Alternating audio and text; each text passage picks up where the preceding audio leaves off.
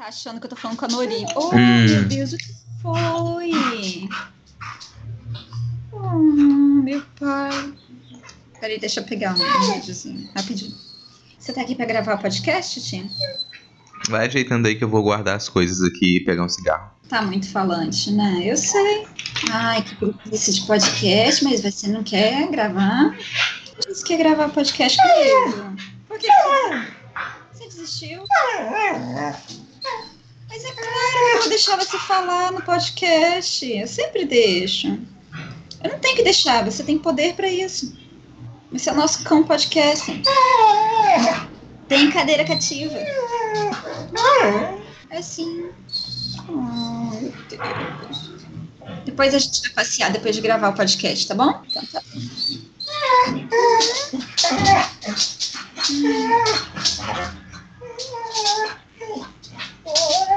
E é feito de tinta acrílica, né? É, orgânica. Tudo muito orgânico, muito natureza. E não pode tocar, tá? Don't touch, it's art.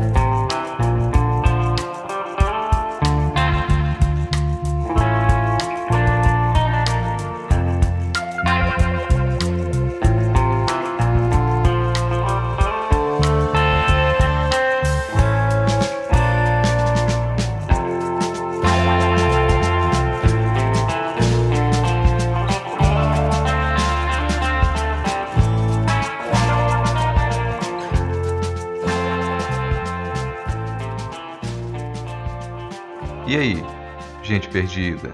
Tá começando mais um Não Pode Tocar. Eu sou o Rodrigo Hipólito e é muito, muito, mas muito provável que eu seja o host desse podcast. Nós somos um programa voltado para teoria, história, crítica e prática de arte, mas também temas afins. Em nossos episódios oficiais de temporada, nós costumamos trazer conversas, entrevistas e algumas experimentações sonoras. Fora os episódios de temporada, nós também temos dois programas derivados. O Não Pode Chorar, no qual nós contamos algumas desventuras da vida e tentamos pensar em modos de lidar com os problemas do dia a dia, e o Pataquadas, que é o programa no qual a Alana de Oliveira repercute as principais notícias do mundinho da arte. Nós publicamos episódios praticamente todo domingo. Se você quiser continuar a receber nossos episódios, saiba que o conteúdo dos podcasts é gratuito e muito fácil de consumir. Você pode assinar o nosso programa por um agregador de podcasts pelo celular, pode seguir o Não Pode Tocar no Spotify, no iTunes, no Deezer ou em qualquer plataforma para ouvir músicas. Você pode ouvir pelo site notamanuscrita.com, onde nós postamos os nossos episódios e você pode receber semanalmente até por e-mail.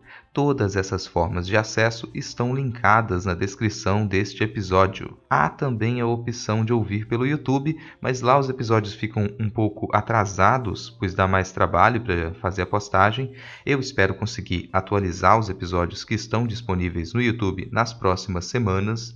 Se você já nos escuta frequentemente e quer nos ajudar a manter a produção de conteúdo, há maneiras bem simples de fazer isso. Produzir conteúdo independente dá trabalho e a gente ganha zero centavos de golpe por esse esforço. Por isso, é muito, muito, mas muito importante que você nos ajude a divulgar o Não Pode Tocar. Basta você compartilhar o nosso programa nos seus perfis de redes sociais e, principalmente, recomendar a gente para novos ouvintes.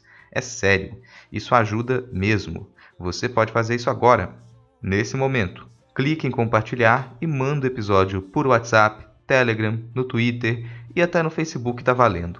Toda forma de divulgação é bem-vinda. Outra coisa que ajuda demais é quando você nos diz o que achou do programa, se discordou de algo que a gente disse, se tem sugestões para a gente melhorar ou informações e opiniões para acrescentar à discussão. Fala com a gente.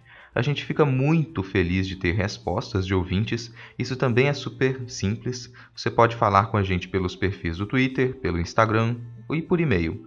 Talvez a gente comece a colocar link para recebermos mensagens também pelo Telegram. E lá no Twitter, o perfil oficial do Não Pode Tocar é comandado pelo Tiwi, o nosso cão podcaster. Segue o Titi no Twitter e vai lá ganhar uns lambejos. Ele também está no Instagram, com toda a sua fofura e bom humor canino. Em ambas as redes o perfil é arroba não pode tocar. Lembra que o pod é sempre com D mudo. Esse e os nossos perfis pessoais estão todos linkados na descrição do episódio. Agora você quer ajudar ainda mais? Considere a possibilidade de colaborar financeiramente com o Não Pode Tocar.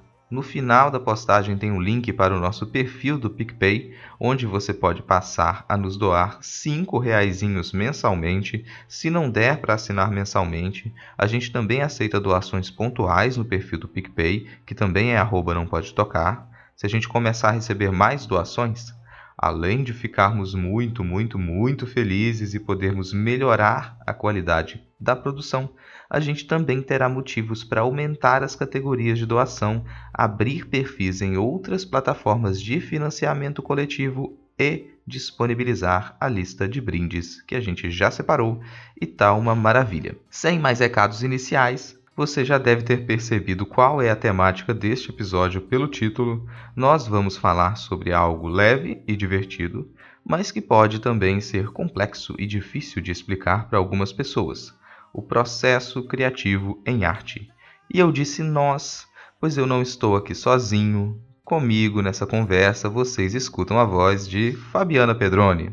Oi, criaturinhas. Bom, é um prazer estar aqui mais uma vez com vocês, ainda mais para falar de processo. Porque eu amo falar de caminho, de travessia e de qualquer pinguela por aí. E aquela energia animal que não pode faltar, Chewie, o primeiro cão podcaster do planeta Terra.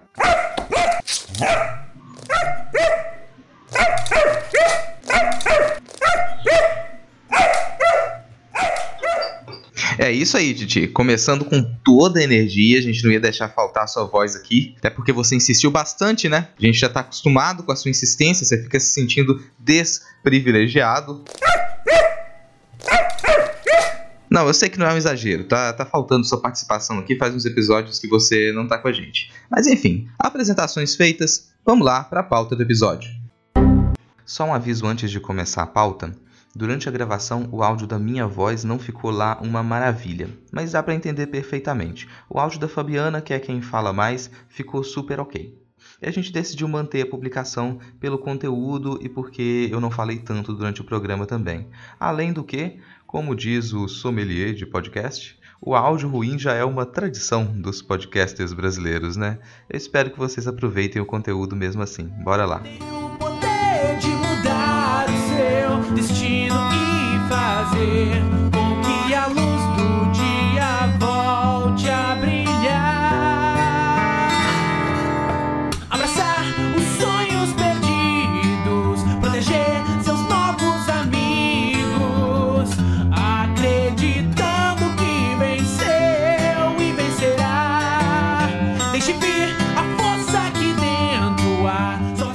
vinheta. Tá ouvindo a vinheta? Não. É porque não, não tem uma vinheta realmente, é pra imaginar. É uma questão de imaginação. Vamos imaginar a vinheta, a vinheta passou, passou uma tô trilha. Ouvindo, tô ouvindo, tô ouvindo tudo. Ah. Porra. Me enganaram.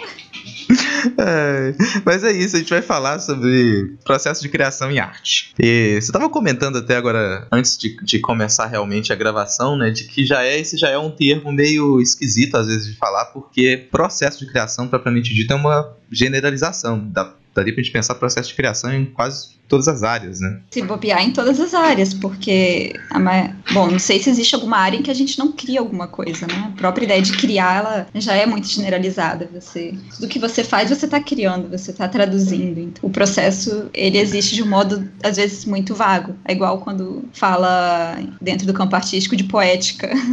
quando eu estava na graduação, essa era a palavra da vez. Qual é a sua poética? Ah! É, e aí você pede uma definição disso, cara, ninguém sabe dar. Fica naquele qual, qual a sua poética. Isso é arte. Pergunta qual a sua não poética e você vai e tira a poética do bolso. Essa é a minha poética. uma poética para mostrar, assim. Mas esse, cara, a, a, definição disso é tanto de poética também, né? Que é, é meio complicado às vezes de se perceber quando a gente começa a falar de, de arte, embora não devesse ser algo tão complicado assim. A ideia de processo criativo, ela costuma ser desafiador assim para quem, principalmente para quem tá começando, mas às vezes para quem também tem experiência demais com seja lá qual tipo de produção. Tipo, obviamente a gente vai se focar aqui, até pela nossa pela proposta do podcast, pela nossa formação em processos criativos do campo das artes visuais, das artes plásticas. Só que aí também tem uma questão, né? Processo criativo mesmo dentro de uma área específica ainda é muito variado. Então a ideia aqui não é a gente entregar regras que elas são rígidas e elas podem ser seguidas permanentemente por qualquer pessoa que se interessar em produzir arte, não. Mas a gente poder comentar um pouco sobre questões em torno da discussão de processo criativo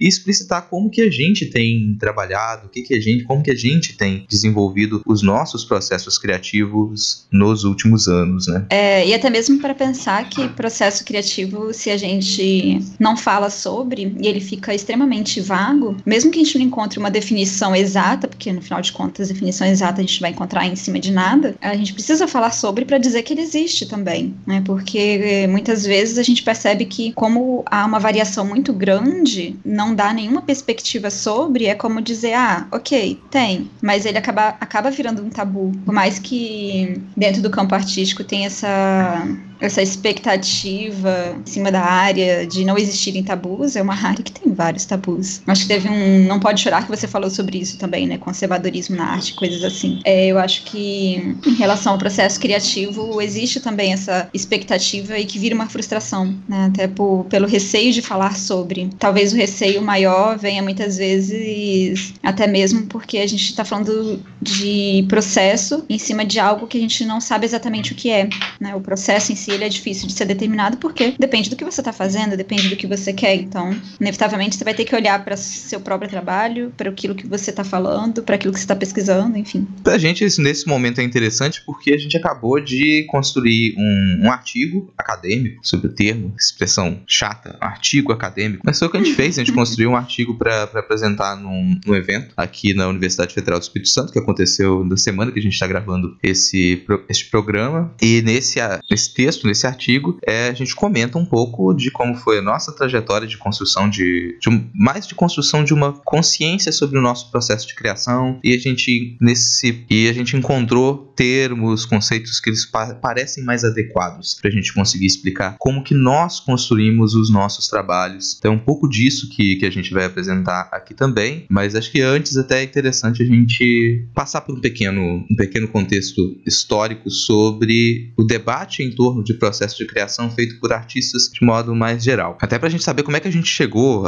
ao momento atual e supostamente ter certas liberdades que a gente vai comentar aqui, né? Na prática, tudo bem, talvez a maioria das pessoas tenha uma concepção de artista que ela não tá tão próxima daquele artista dito contemporâneo, ela tá mais ligada a artistas um período pré-moderno, até, né? Aquela ideia de um artista que ele vai produzir coisas que elas não são tão fáceis de explicar, que não é possível explicá-la, que a arte não se explica e que ele vai estar tá lá submerso no seu, na, na sua autorreflexão e diante de uma tela todo sujo de tinta e quando ele começar a falar ele vai falar coisas que elas parecem muito espirituais, muito metafísicas. É, no máximo a gente para dizer que atualizou a gente coloca uma trilha sonora de The Doors no fundo assim e isso vai ser um, um artista trabalhando, né? Bom, na prática as coisas mudaram bastante desde que a gente poderia imaginar um artista desse, desse modo, e principalmente na segunda metade do século XX. Né? Então, sim, foi durante muito tempo a gente não concebeu a ideia de que o artista ele tivesse realmente voz. Ele produzia materialmente, ele produzia poeticamente, mas a explicação disso ela não era uma coisa tão bem-vinda. Até a ideia de que você pudesse racionalizar o que o artista está fazendo, de certa maneira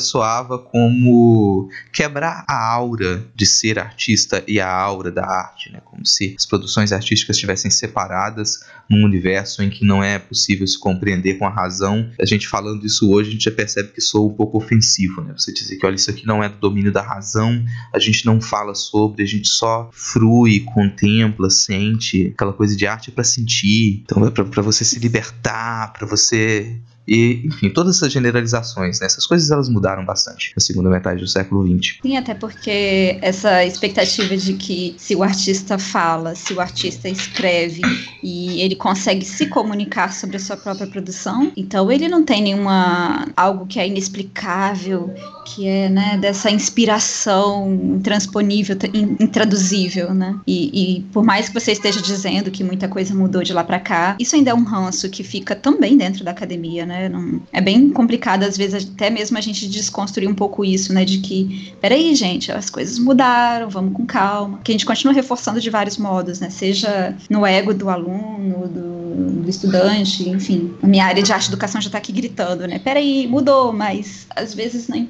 tanto, assim. Mas é, é a perspectiva dessa mudança ela continuar.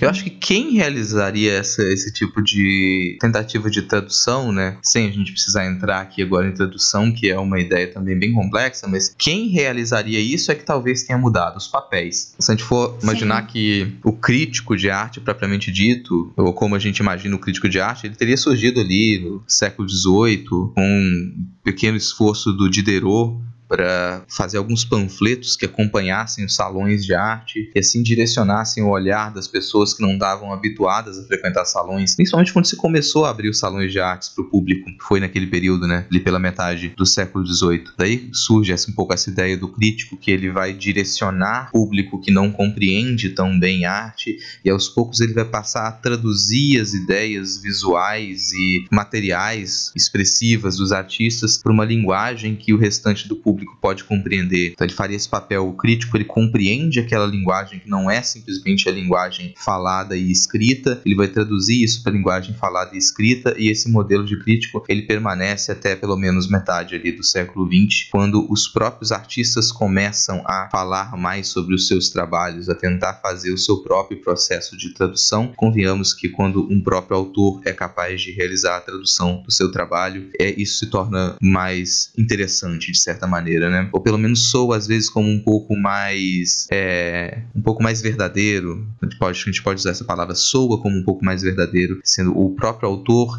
realizar a tradução do seu trabalho ou para diversos idiomas, por exemplo, ou para diversas linguagens. É, talvez verdadeiro já é uma palavra um tanto complicada, mas talvez até mesmo uma ideia de aproximação, porque você tem ali um um sujeito que ele pratica a ação poética, né? Ele faz aquela pintura ou escultura pensando aí em produções do, do início do século XX até início do século XX, e que a partir de então ele começa a falar sobre isso. É mais uma perspectiva. Então, se você tinha que ter a tradução do crítico, agora você tem também uma tradução, de certo modo, uma fala que ela é do artista. E isso é interessante porque a aproximação se torna maior. E por mais que hoje ainda tenha esse ranço, né, de se esperar uma crítica, um alguém que fala sobre a obra, que seja externo à obra, ainda fica uma expectativa de, de uma busca constante do enigma, de, ah, o que será que esse artista pensava sobre isso? E aí mesmo quando a pessoa está lendo sobre aquele trabalho, ela continua questionando o que será que aquele artista pensava sobre isso, porque há uma, uma certa resistência de entender que quem está escrevendo aquilo ali é, é também o artista. É, e eu falo isso por uma experiência que aconteceu em sala de aula, que eu estava dando aula História da Arte 4, enfim, falando de, de moderno e tal. E aí eu passei um texto que era do Kandinsky, né, do livro Ponto, Linha e Plano. Aí um aluno falou para mim: Nossa, professora, muito legal, porque eu acabei vendo que Kandinsky era um nome muito comum, né? Porque tinha um pintor e, e também tinha o cara que escreveu o livro. E aí eu fui explicar que não, então, mas é a mesma pessoa. É, é, sabe aquela, aquela certa inocência, assim, de passou o olho rapidinho, que muitas vezes a pessoa tá lendo o texto e não, não se atenta de fato pro nome do autor. E a gente ficou assim, e eu percebi que não foi só ele que pensou e que não se atentou de quem era o texto. Sabe, aquele impacto assim de pera, para, é um artista escrevendo sobre o próprio trabalho, porque a gente passa dentro desse, dentro da, da universidade, né, esse esquema que ele é linear, que já é um tanto complicado pra gente, vendo produções que o tempo tempo todo ou é um crítico, ou é um historiador da arte falando de. E aí, quando o artista fala, você, você fica suspenso de peraí, artistas falam, eles já falavam, isso não é de agora. Então, quando um professor me critica que eu não quero falar sobre o meu próprio trabalho porque eu quero manter a minha grande aura de artista, então é porque já está fazendo isso desde o início do século XX, eu estou atrasado é esse choque. E a gente ficou pelo menos uma meia hora conversando sobre isso, porque a gente às vezes não, não para realmente para pensar como que o, o artista falar sobre a sua própria produção, isso faz parte de um processo que já foi começado há um bom tempo, né? E que ainda é um grande embate pra gente, porque parar para falar sobre processo é parar para falar, para se atentar racionalmente sobre uma coisa que a gente continua insistindo que ela tem que ser de uma inspiração inexplicável e que não, que não possa ter, sei lá, tem gente que vai produzir dentro de diferentes tipos de processo, mas em algum momento essa percepção de quando parar de fazer algo, quando racionalizar ou falar sobre está acontecendo, né? Mas é uma situação realmente muito interessante, assim, para dessa experiência, né? Sim, não, e você comentou do, do, do Kandinsky, dá para perceber assim, esses primeiros papéis que eles começam a ser é, assumidos também pelo artista, né? Então o Kandinsky como professor também, do papel de professor, ele, ele começa a ser já bem aceito como um artista, um artista que ensine para ensinar, para ser professor, ele vai precisar conseguir explicar certos procedimentos por enquanto, as técnicos, mas em alguns casos não. Me lembra que já nesse período se torna comum que artistas em conjunto eles publiquem manifestos, que ainda não são textos que nos indicam processos na maioria das vezes, mas intenções. Olha, existe esse conjunto de características aqui que nos une, de intenções para esses artistas, e isso tem relação com a arte que a gente produz. É, é,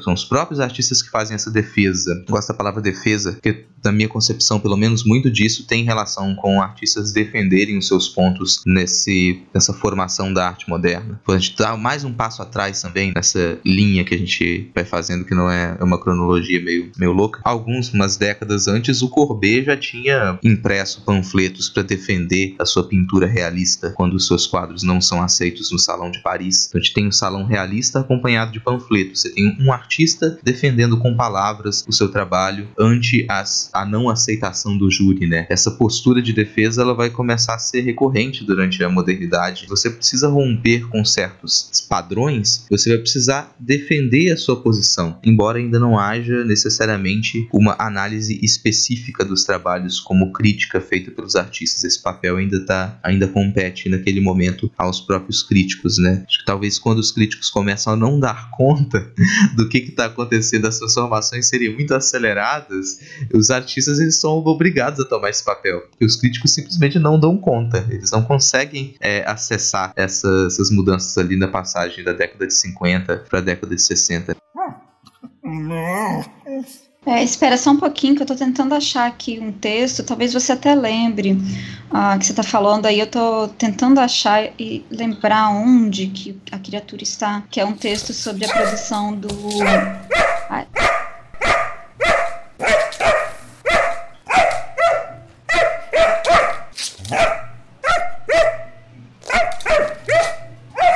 esse mesmo? Tem certeza, Titi? É esse aí? Nossa, Titi é muito esperto. Achei a pasta. É, que era um texto do Pierre Bourdieu sobre a revolução simbólica em Manet. Né? Você estava falando aí agora dessas mudanças e, e do crítico não dar mais conta, né? É, eu lembro que num dia que, que eu levei para a sala de aula para a gente conversar sobre esse texto, houve aquela questão né, de, de se parar e pensar de fato de um modo mais explícito como que o crítico ele entra nessa história de, da história da arte, né, dessa contribuição dele em cima das produções artísticas, das, dos salões de arte e como que ele não dá conta quando aparece uma produção que ela já começa a fugir daquilo que ele tinha conhecimento. Que é isso que o Bourdieu vai falar dessa revolução simbólica, né? Algo acontece ali na pintura do, do Manet que o, o crítico ele deixa de ter suas ferramentas para fazer a crítica.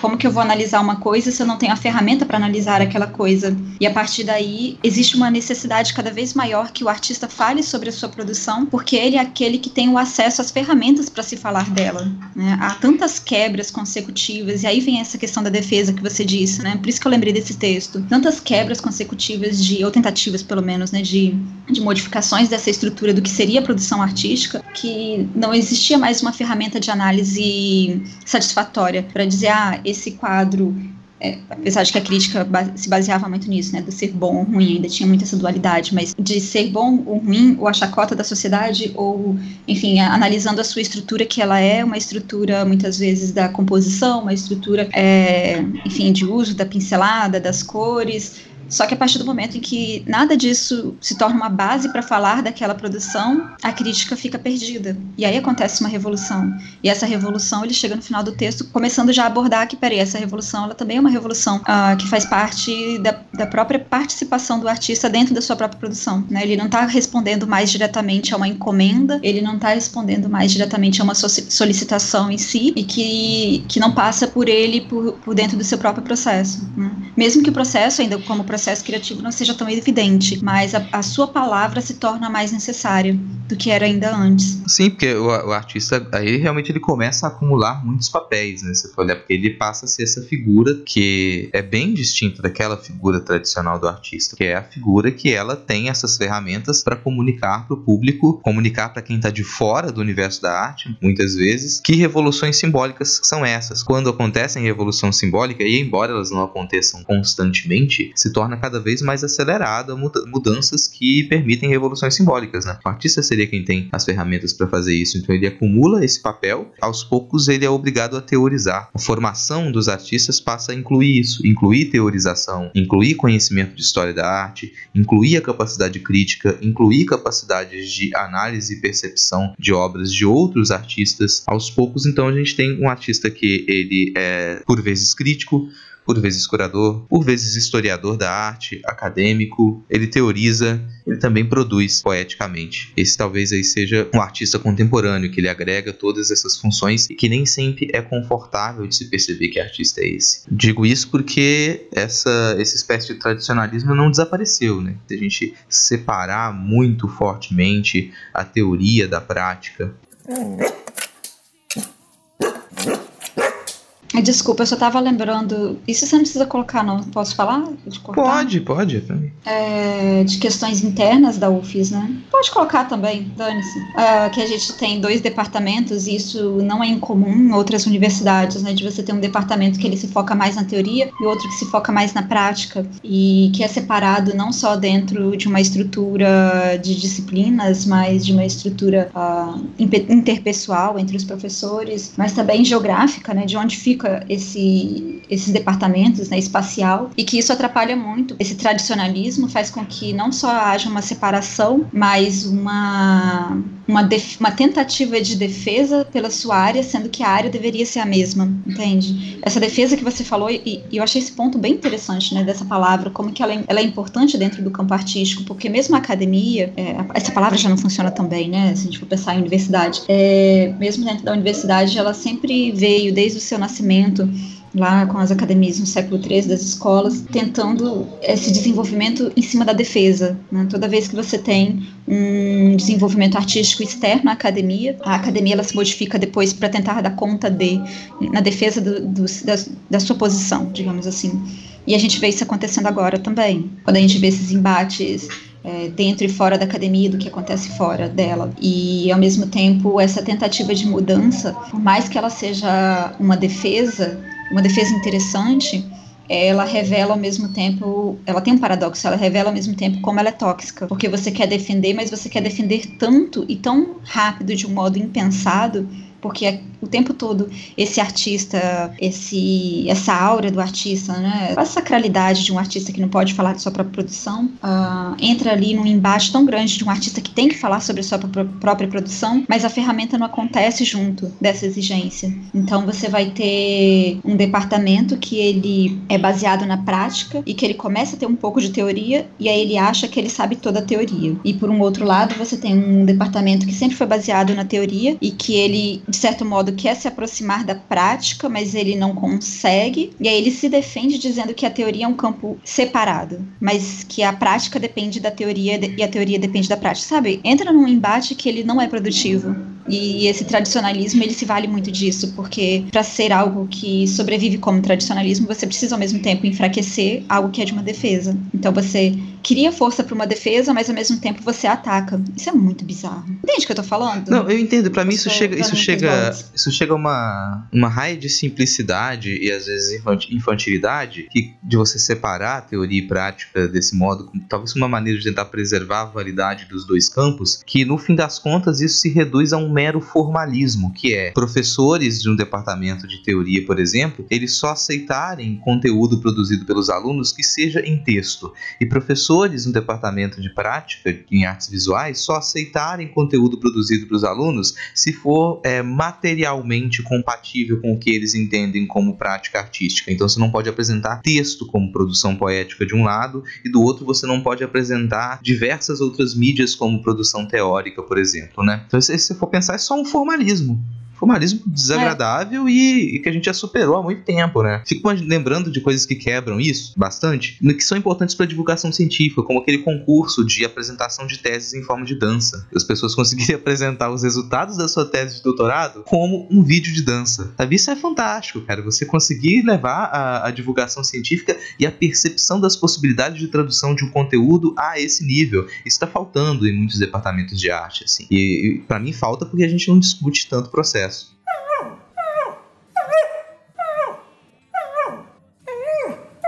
Assim, que a gente não fala sobre como que aquela formalização que deveria ser talvez um TCC, né, a gente dá esses nomes da monografia, da dissertação, da tese, é, é uma materialização de uma coisa, mas tem tantas outras coisas ao redor que foram produzidas e que elas também precisam ter uma vazão, né, elas também são parte dessa produção. E aí, quando eu falo que, que foi o que aconteceu nesse congresso que eu participei, né, estavam falando no começo, quando eu falo que eu comecei a trabalhar com livros infantis, a pesquisar livros infantis, eu me senti naquela situação de, tá, como que eu vou pesquisar esse, essa produção é, a partir do momento em que eu não estou tão próxima dela além de uma consumidora. Então eu comecei a querer fazer livros infantis, mesmo que não seja publicado, mas passar pelo processo de, sabe, de, de me aproximar ao próprio processo de fazer aquele objeto, aquela produção, para compreender melhor o que, que eu estou pesquisando. Lógico, isso não quer dizer que quem vai pesquisar manuscritos medievais, como eu trabalhei na, no mestrado, precise fazer manuscritos medievais. Mas é só de pensar que existem aberturas de como você acessa alguma coisa. E que mesmo que você tenha uma pesquisa, essa pesquisa ela não se isola de tudo aquilo que você vive. Você vai.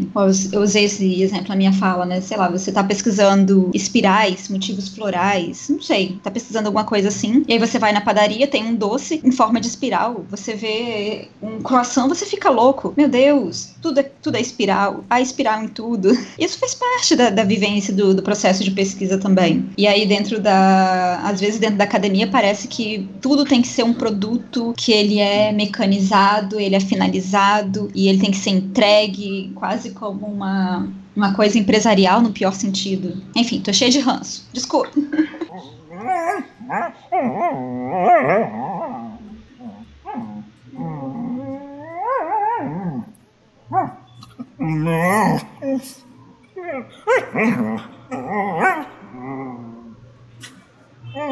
Vamos, Titi, vamos tentar responder essa, essa questão, então, de forma mais, mais direta. A gente tentar fazer uma, uma análise de alguns elementos que eles estão presentes dentro do, da ideia de processo de criação em arte, mas com um foco mais voltado para a pesquisa. Porque, até pelo que a gente falou até agora, a gente compreende processo de criação como processo de pesquisa. E eu te pedi agora para tentar fazer uma, um apanhado assim, da apresentação de ontem, assim. Tá, deixa eu pensar aqui. É, eu vou colocar, só para você saber, eu posso colocar uma vinheta. Uhum aqui, tipo, vinheta.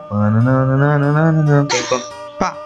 Essa pode ser a vinheta. Eu gostei muito dessa vinheta.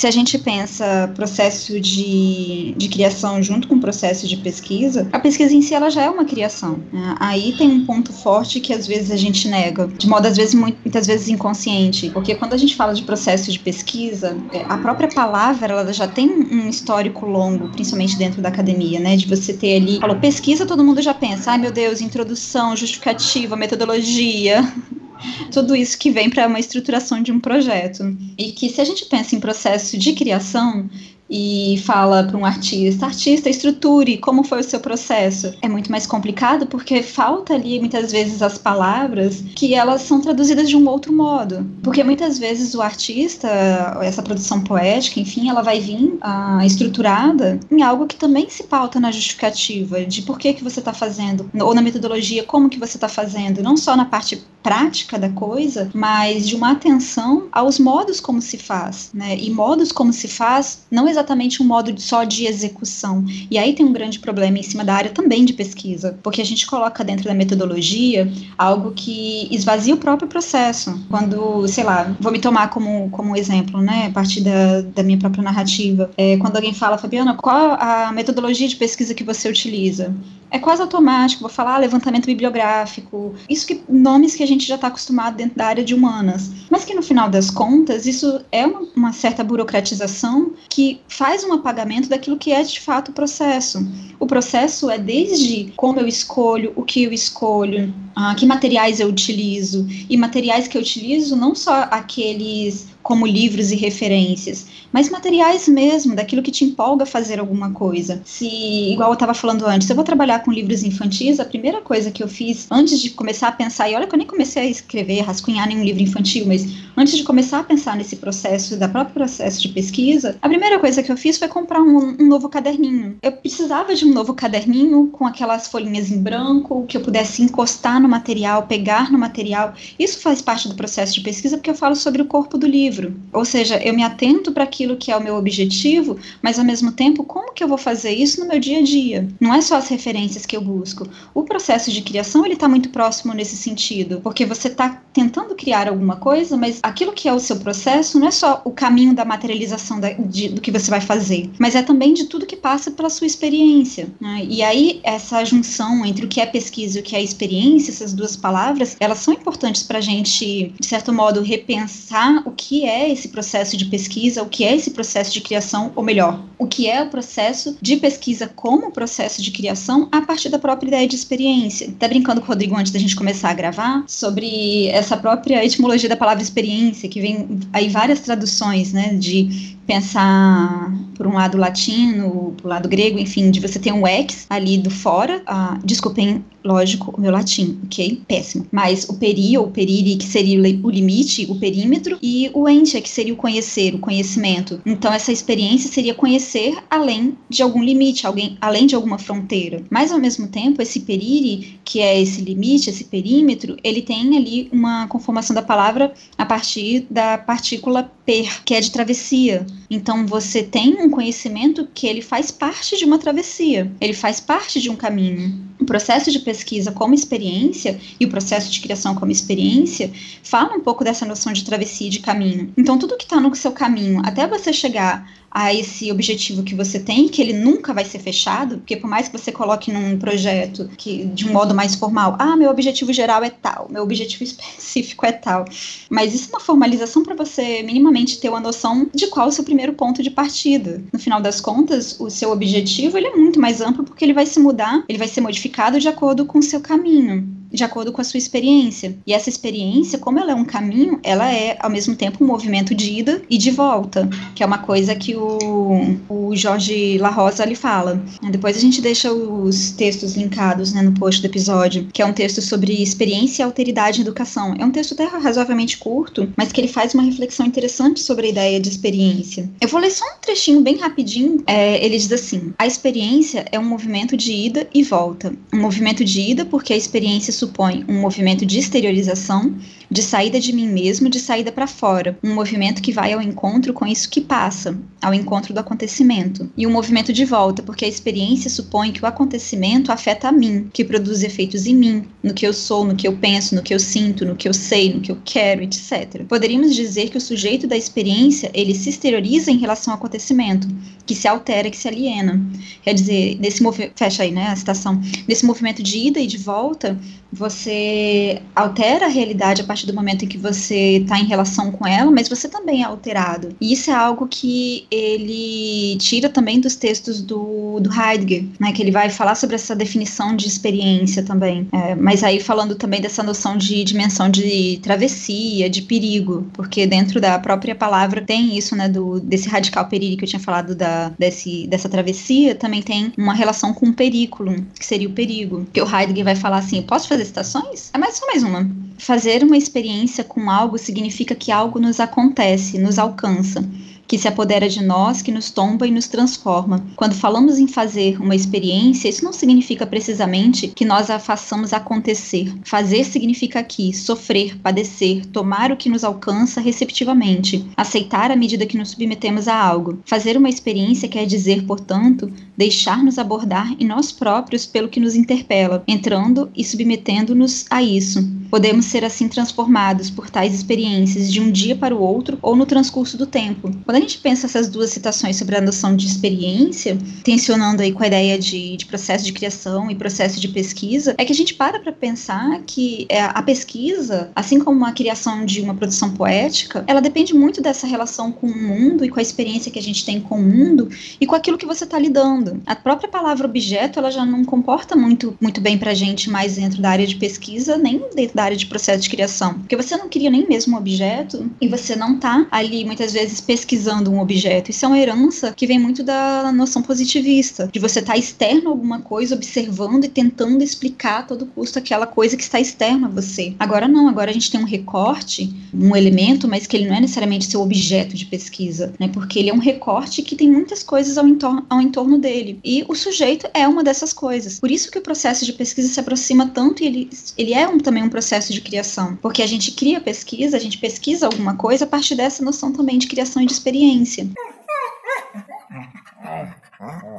Quando a gente pensa como reconhecer, né? Igual o Rodrigo falou, ah, a gente não vai falar de um manual de qual é o processo de criação dentro do campo artístico, porque isso seria impossível. E aí vem aquelas frases de como reconhecer um processo de criação, ou como saber que você está no caminho certo do processo de criação. Isso não, não tem muito como a gente ter essa resposta. Talvez o, a, o caminho que seja mais claro, para não ficar aí tão vago, seja se atentar àquilo que você está fazendo e com aquilo que você está de fato se envolvendo e se experienciando. Né? A experiência não é só a informação, que é algo até mesmo que o La Rosa, o Jorge La Rosa, ele vai criticar, de esse excesso de informação, ele dificulta a experiência. Informação não é experiência. Essa experiência é uma aproximação, ela é uma troca. Então, como que você está se relacionando com aquilo que você pesquisa ou com a sua própria pesquisa? Isso vai fazer parte do seu processo de pesquisa e de criação. Sei lá, se a gente está trabalhando numa noção de processo de criação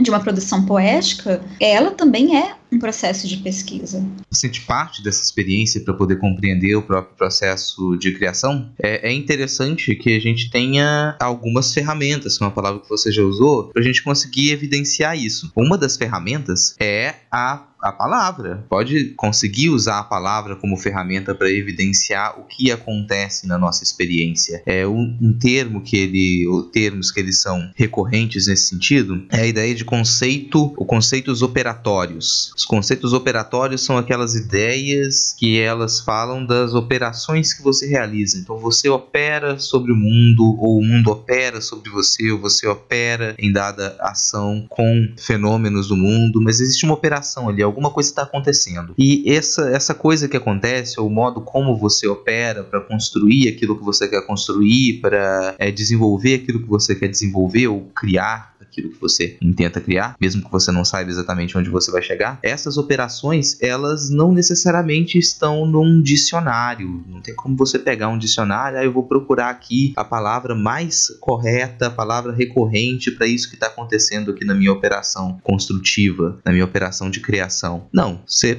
pode conceber palavras ou neologismos ou escolher palavras que elas sejam mais adequadas para dizer daquilo que acontece com você, para dizer da sua experiência. Quando você nomeia, você estabelece de certa maneira uma compreensão e um poder sobre aquilo que acontece. Você conseguir nomear quais são as suas operações é uma é desenvolver conceito operatório. Essas palavras, novamente, elas podem ser palavras escolhidas, elas podem ser palavras construídas, elas podem ser neologismos. E a gente usar um exemplo que é recorrente para a nossa pesquisa, por exemplo, o, o Hélio Oiticica, que é um dos grandes artistas da arte contemporânea brasileira, que trabalhou ali entre o final da década de, de 50 e 1980, ele, durante o seu processo, seu longo processo de criação, por anos e anos e anos e anos desafio, ele desenvolve certas operações e ele tenta encontrar palavras mais adequadas para dizer que operações são essas. Então ele, ele estabelece algumas palavras, ele,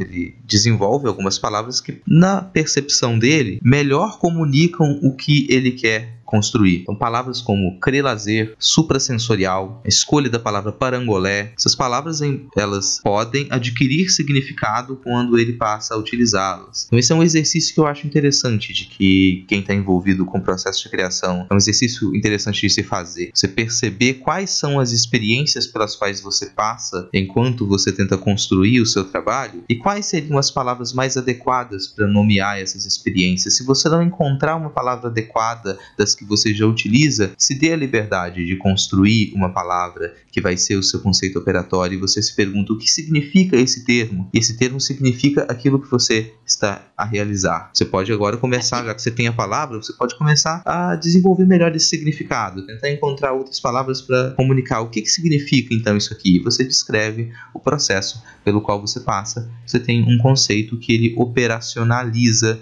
as suas atividades. Daí para frente vai ficar mais tranquilo de você conseguir comunicar o que, que você faz e também de você conseguir ter consciência de quais são as suas dinâmicas e de quais e de como é o modo através do qual você vai chegar até certo ponto, mesmo que não seja um objetivo final. No caso do Sika, ele tem por intenção que as pessoas elas tenham uma experiência com o trabalho dele que liberte certas capacidades criativas através de uma prática ociosa, do lazer. Então ele está pensando um lazer criativo, ele concebe o termo lazer para falar mais diretamente sobre isso. Como ele trabalha com sensorialidade, os trabalhos dele envolvem muita sensorialidade e ele tem por intenção que as pessoas elas desenvolvam uma percepção mais ampla sobre os valores dessa sensorialidade e adquiram conhecimento a partir do sentir, um pareamento entre sentir e pensar. Para falar sobre isso, ele desenvolve o conceito de suprassensorial. Algo similar pode acontecer no seu processo de criação.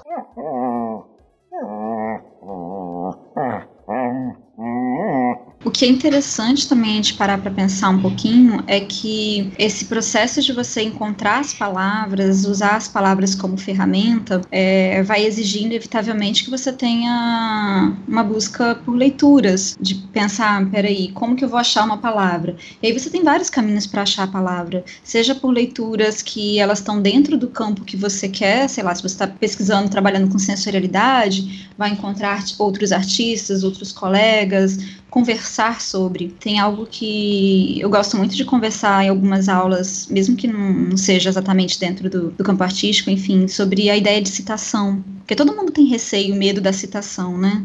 De, ai meu Deus, eu preciso fazer citação, citação direta, citação indireta, essas coisas próprias de pesquisa. Que professores às vezes colocam um medo tão grande e deslegitimam a palavra do aluno, uh, ou do pesquisador, enfim, de dizer, você tem que colocar a citação, você tem que dizer quem está falando, porque você não tem propriedade para falar disso. Pausa. Não é isso. Né? A gente conversa, a gente busca citações e outros autores que estão falando do mesmo tema, porque a gente quer encontrar outras pessoas para conversar com a gente, criar essas comparações. Então, se ah, você está pesquisando algo, como o Rodrigo disse, que é próximo do sensorial, por que não começar a ler sobre o suprassensorial para ver como que o Oiticica ele vai trabalhar essa palavra e como que você se aproxima dela ou se distancia. É, muitas vezes essa, essa busca da palavra, ela vem mais numa, num sentido de não necessariamente só encontrar a palavra, mas aprender a explicitar aquilo que você está querendo dizer. Porque falar uma coisa, dar uma informação é algo. Você fazer uma palavra, né, dar uma palavra, mas você explicitar aquilo é você fazer com que o leitor ou a outra pessoa ela consiga absorver de fato aquilo que você está dizendo para algo da sua própria vivência, sabe? Dizer que, sei lá, um elemento é um elemento é vermelho. Eu tenho um quadrado vermelho. Tá, mas quadrado vermelho você consegue visualizar, mas Onde que esse quadrado vermelho está? Por que, que você está falando desse quadrado vermelho? O que, que tem em volta? Quem está interagindo com o quadrado vermelho? Como que isso pode entrar dentro da vivência de outra pessoa? Qual a empatia que você cria no texto que torna essa palavra explícita para outra pessoa, sabe? Ela se torna uma explicitação daquilo que você está dizendo.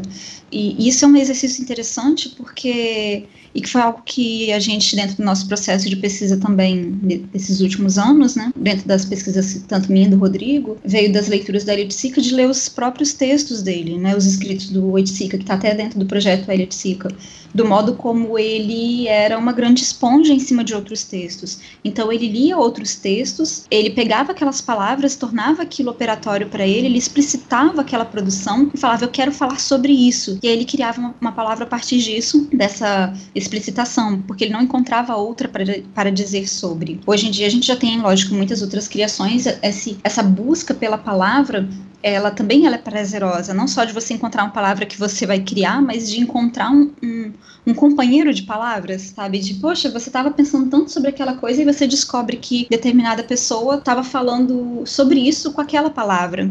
E você acaba tomando aquela palavra como sua também. E isso faz parte do mesmo, do mesmo processo de prazer dentro da pesquisa do processo de criação, né? de você encontrar palavras como ferramenta, mas ao mesmo tempo da própria busca, ela ser um exercício de explicitação. É, é se for perceber, a gente tá, tá, começou já falando diretamente como funcionaria esse processo de criação. E os termos que a gente passou a utilizar e o que a gente começou a descrever não é nada diferente de uma pesquisa. Você procura referências, você realiza experimentos, experiências, você observa esses experimentos, experiências, você chega a algumas conclusões provisórias. A partir dessas conclusões provisórias, você desenvolve novas atividades e tenta comunicar essas atividades de alguma maneira. Em nenhum momento a gente chegou a falar de um produto final. Embora você possa ter o desejo de realizar um produto final como uma coisa, uma obra. Pode também não, não ter essa intenção. Ainda assim, isso será pesquisa. Para mim é uma das da, dos grandes lucros de se perceber isso. Você está desenvolvendo algo que talvez tradicionalmente não fosse reconhecido como pesquisa, mas se você é, se detém um pouco para pensar no que realmente você tem realizado, não há grande diferença entre esse processo de criação, quando compreendido dessa maneira, e o que a gente chama de, de pesquisa propriamente dita. Eu fiz essa grande interferência né, daquilo que o Rodrigo estava falando, das palavras, justamente porque vem tudo de experiência que a gente vivencia na academia, né, do, dos traumas, uh, de ouvir professor falando: por que, que você está usando essa palavra? Por que, que você está inventando essa palavra? Você nunca ouviu falar de tal palavra que outro autor já usou? E, e aí você fala: gente gente, essa palavra existia. Isso não é um problema. Você, ah, antes às vezes de sair procurando e criando palavras loucamente, quase como uma. aquele desejo. Como é que fala desejo insano? Que você tá com uma tara? Ai, fixação, você tá obcecado. Era essa palavra.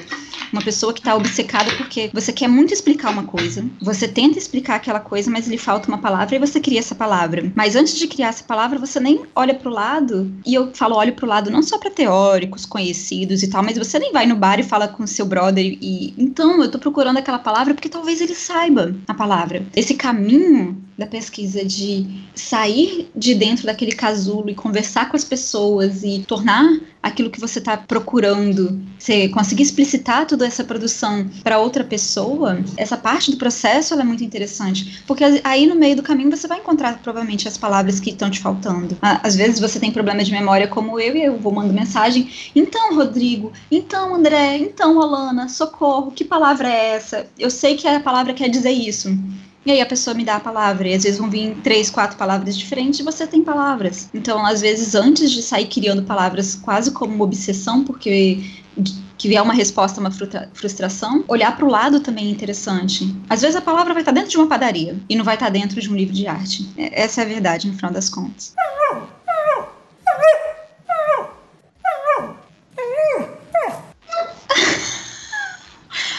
Bom, é difícil, mas uh, se a gente for pensar essa relação do processo, como ela, ela faz parte de um caminho, tem, começar a expor essa relação com o processo de às vezes até mesmo observar como que você raciocina, como que você pensa. Eu, por exemplo, penso muito a partir de listas.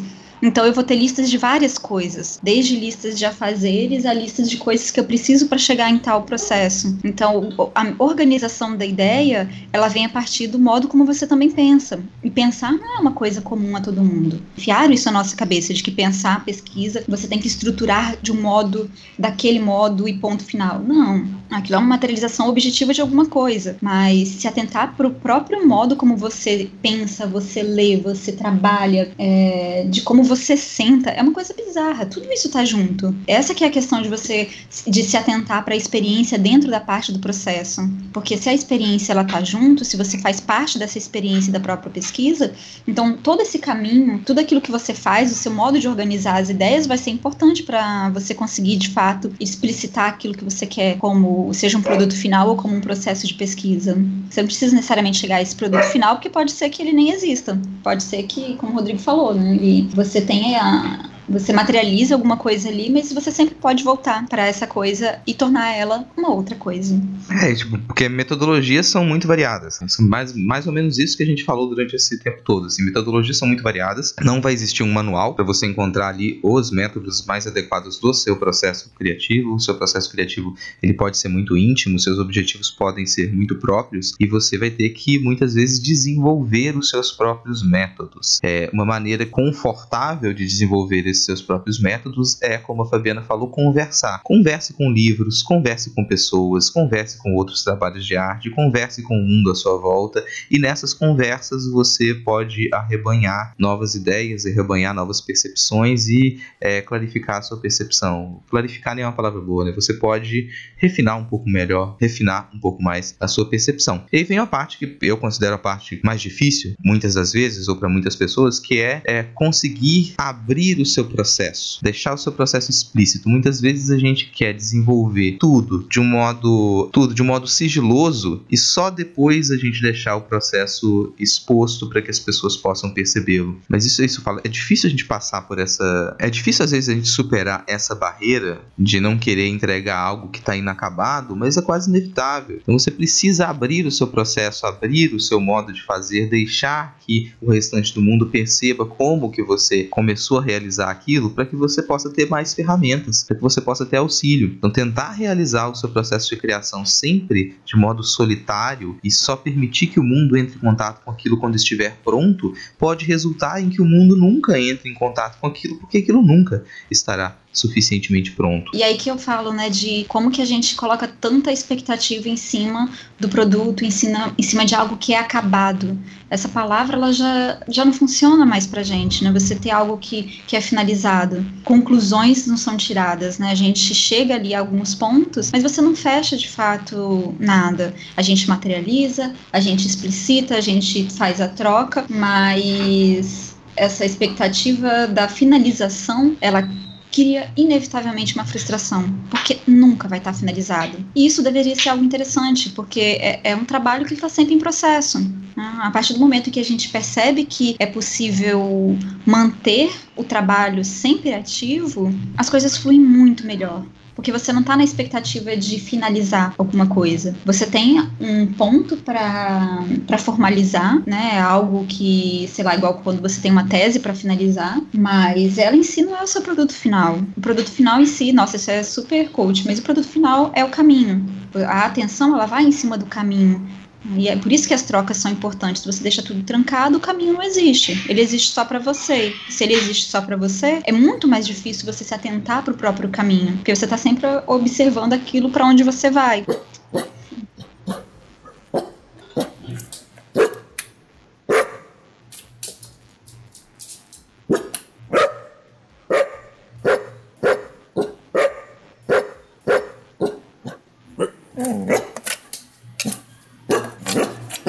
Isso aí, Tive. As coisas não são finalizadas, mas a gente precisa finalizar.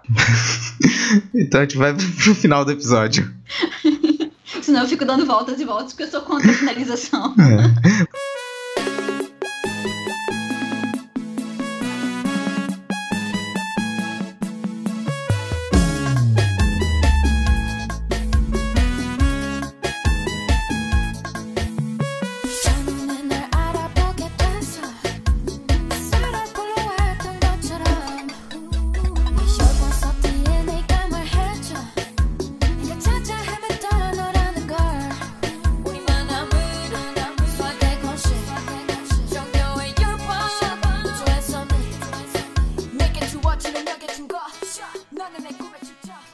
encerrando mais um Não Pode Tocar. Gostou? Não gostou? Fala com a gente. Eu já disse nos recados iniciais e repito: é muito importante ter a sua resposta, o seu comentário como ouvinte fala com a gente. Você pode mandar e-mail para não pode seguir o tio no Twitter ou no Instagram pelo arroba.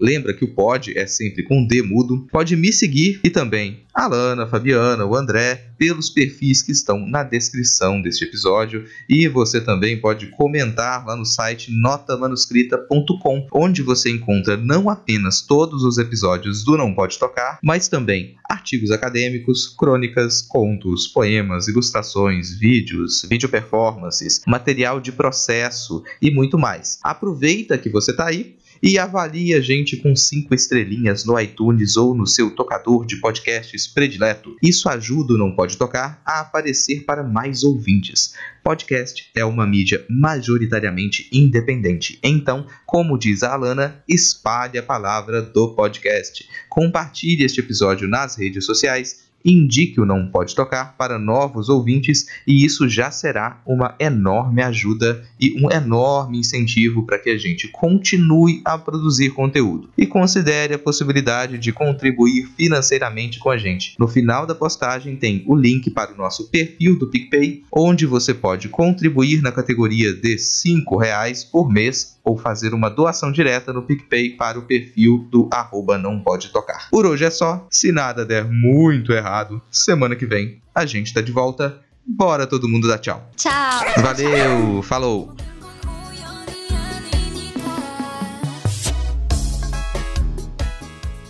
Oh, God. Ontem, Acho quando você começou a muito. falar, Não, desculpa, eu, com- eu bebi muito vinho. Eu acho que eu exagerei. Calma. Meu cérebro começou a falhar. Oh, meu Deus do céu. Ai, essas crianças. tô ajeitando aqui. Se você falou alguma coisa e eu não ouvi, é porque eu tava sem o fone. Eu já tô voltando. É, e eu tô falando e continuo sem o fone, tá? O que, que esse menino quer?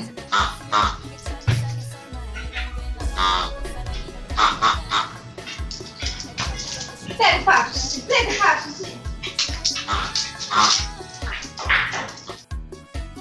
E aí eu jogo pro Titi e depois a gente começa a pauta realmente, por essa introdução. Que é mais a gente Eu acho que começar ele a quer falar, peraí. Fala, Titi. Tô ouvindo, Titi. O microfone perto dele. Fala, Titi. Ai, ai. Ele, Deve- ele ficou com medo. Tá estranhando o microfone, Cachorro? Ele estranhou o microfone. Foi realmente isso. Hum. Você quer um microfone, Titi?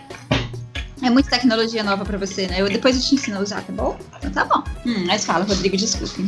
Aí a gente já vai ter, tipo, fazer essa apresentação rapidinho, vai pra introdução. Você já tá se apresentando? Você já Ah. quer se apresentar? Fala, olá, podcast. Eu sou o Titi. É. Você quer falar sobre o processo de criação também? Eu sei. Você tem criado muito mais tempo. Preconceito, né? Tá bom.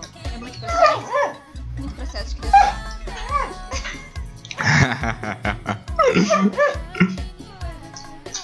Ah, meu pai.